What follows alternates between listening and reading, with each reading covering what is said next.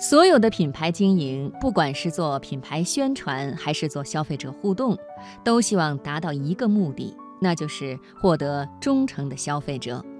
不过，如今全力追求消费者忠诚，似乎正在变成一件奢侈的事情。好消息是忠诚还存在，坏消息是它不再唾手可得。今天的读热点，我们就先来说说消费者忠诚行为的变化，以及如何赢得消费者的忠诚。降低购买决策的成本是消费者普遍存在的心理需求，他们总是习惯于寻找一种可依赖的标准，之前是产品本身，然后是品牌。但是随着技术的提升以及商家营销意识的增强。产品和品牌的同质化程度开始不断加深，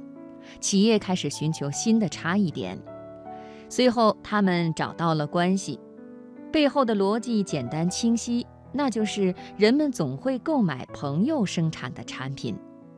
所以，关系营销和数据库营销开始得到广泛尝试。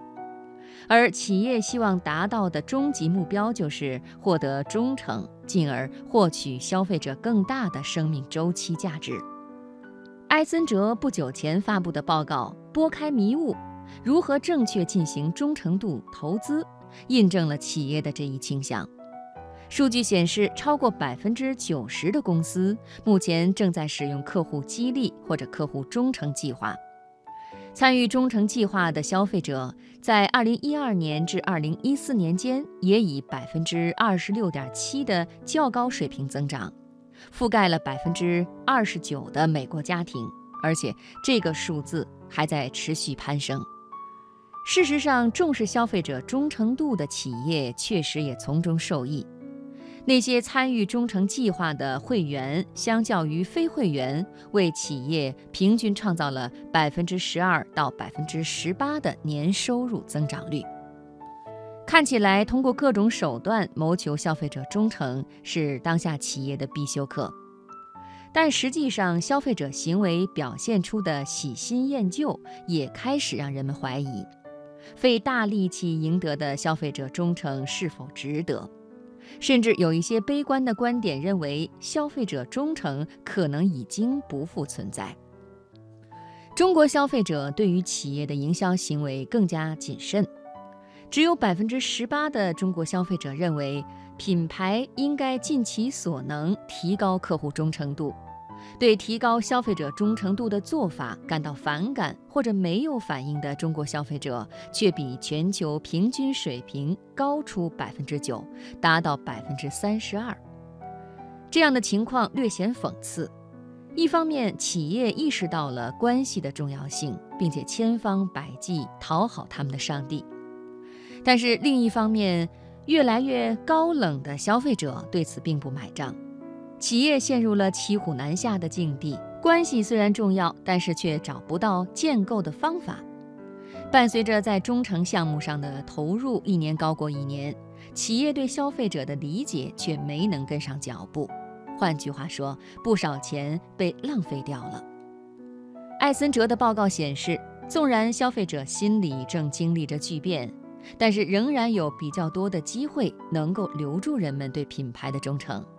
比如对消费者个性化需求的尊重，在中国有百分之六十五的消费者表示会忠诚于可以为他们定制个性化产品的品牌，这显然也成了营销的一种全新趋势。比如在推出昵称瓶的时候，可口可乐就曾经提供过将消费者名字印在包装上的定制服务。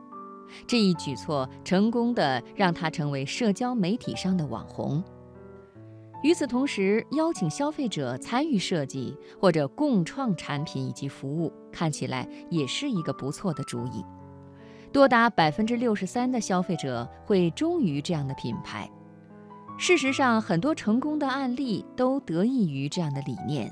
毕竟，在信息爆炸的时代，想让品牌脱颖而出，就要让消费者与品牌之间的接触时间变得更长。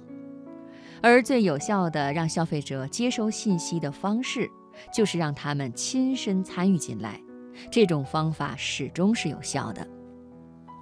林林总总的数据显示，消费者并非铁板一块，只要找对了办法，在这个忠诚变得奢侈的时代，仍然能够找到可以解决问题的路径。但是，我们首先得确保找到正确的方法。一些企业单纯的认为，维持关系的办法就是频繁出现在消费者跟前。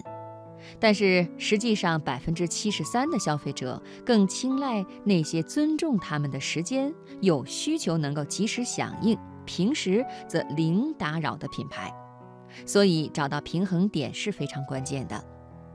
另外，一些企业认为，通过挖掘用户信息，准确找到需求，并且满足用户，能够让消费者忠诚。然而，近八成的受访者表示喜欢那些尊重客户个人信息隐私的企业。简单的说，你可以把品牌和消费者之间的关系看作一场男女之间的恋爱，只不过消费者是强势的那一方。这并不意味着消费者不需要自己的伴侣，他们只不过提出了比以往更高的要求。